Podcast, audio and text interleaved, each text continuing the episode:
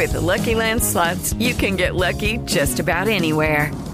This is your captain speaking. Uh, we've got clear runway and the weather's fine, but we're just going to circle up here a while and uh, get lucky.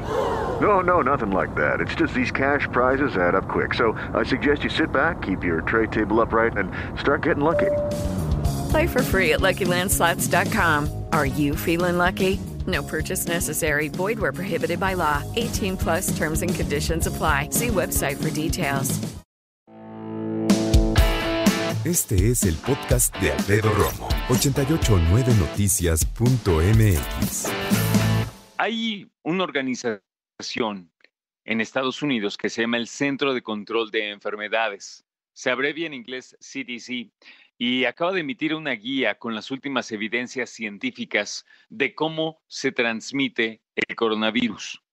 Tú puedes decir, oye Alfredo, pero pues, ya, ya pasó un ratote desde que estamos hablando de eso. Sí, pero están actualizando la manera en que se comporta el virus. Cada vez se aprende más de él, afortunadamente. Entonces, Vamos a ver qué es lo que plantea este Centro de Control de Enfermedades, esta guía de las últimas evidencias científicas para esta transmisión, ¿ok? Por cierto, tiene una versión en español y búscalo en línea espanol.cdc.gov. Ok, ¿cómo se contagia de persona a persona? Se piensa, dicen allá en el CDC, que el virus se propaga principalmente de persona a persona. Entre personas que están en contacto cercano, a menos de dos metros de distancia y a través de gotitas respiratorias, las gotículas que le dicen, pues gotas de saliva, para que entendamos tú y yo, a través de gotas de saliva que producen cuando tú y yo hablamos, estornudamos o tosemos. Estas gotitas viajan por el aire y le pueden caer a otra persona en la boca, en la nariz, en los ojos. Puede que caiga también en otras personas que están cerca posiblemente ser inhaladas y llegar incluso hasta los pulmones. Por eso también para todos nuestros amigos y amigas que les gusta salir a correr, siempre hemos dicho que hay que guardar una sana distancia y traer cubrebocas. Yo soy el primero en darme cuenta que un cubrebocas para salir a correr o andar en bici es muy desesperante. ¿Qué es lo que hacen? Fíjate, ¿eh?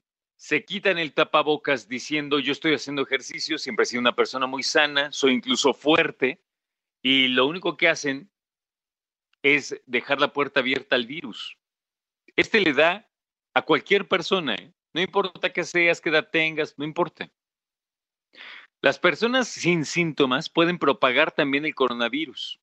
De hecho, déjame decirte que la facilidad con la que se propaga este virus puede variar, claro, pero algunos virus son altamente contagiosos, como cuáles, como el sarampión, y hay otros que no tanto, ¿no?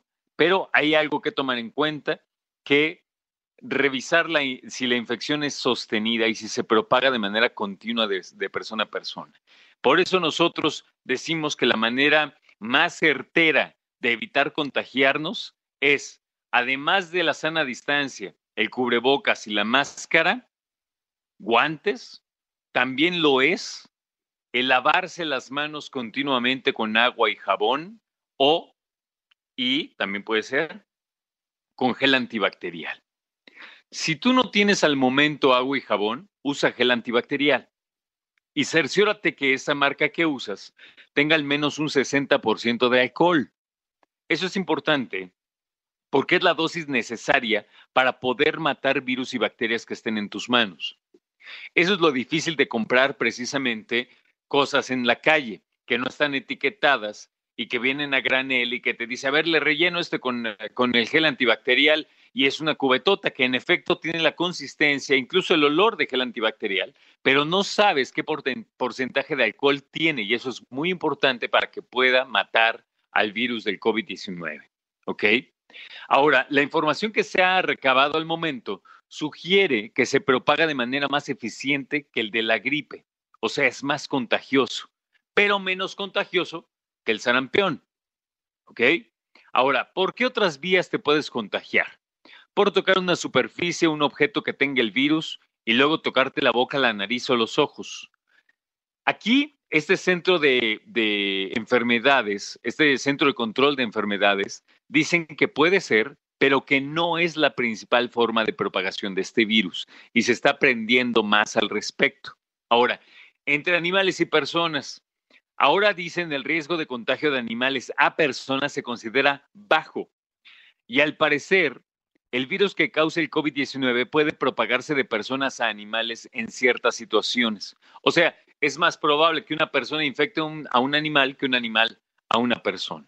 Ahora, lo importante es prevenir y evitar la exposición de este virus.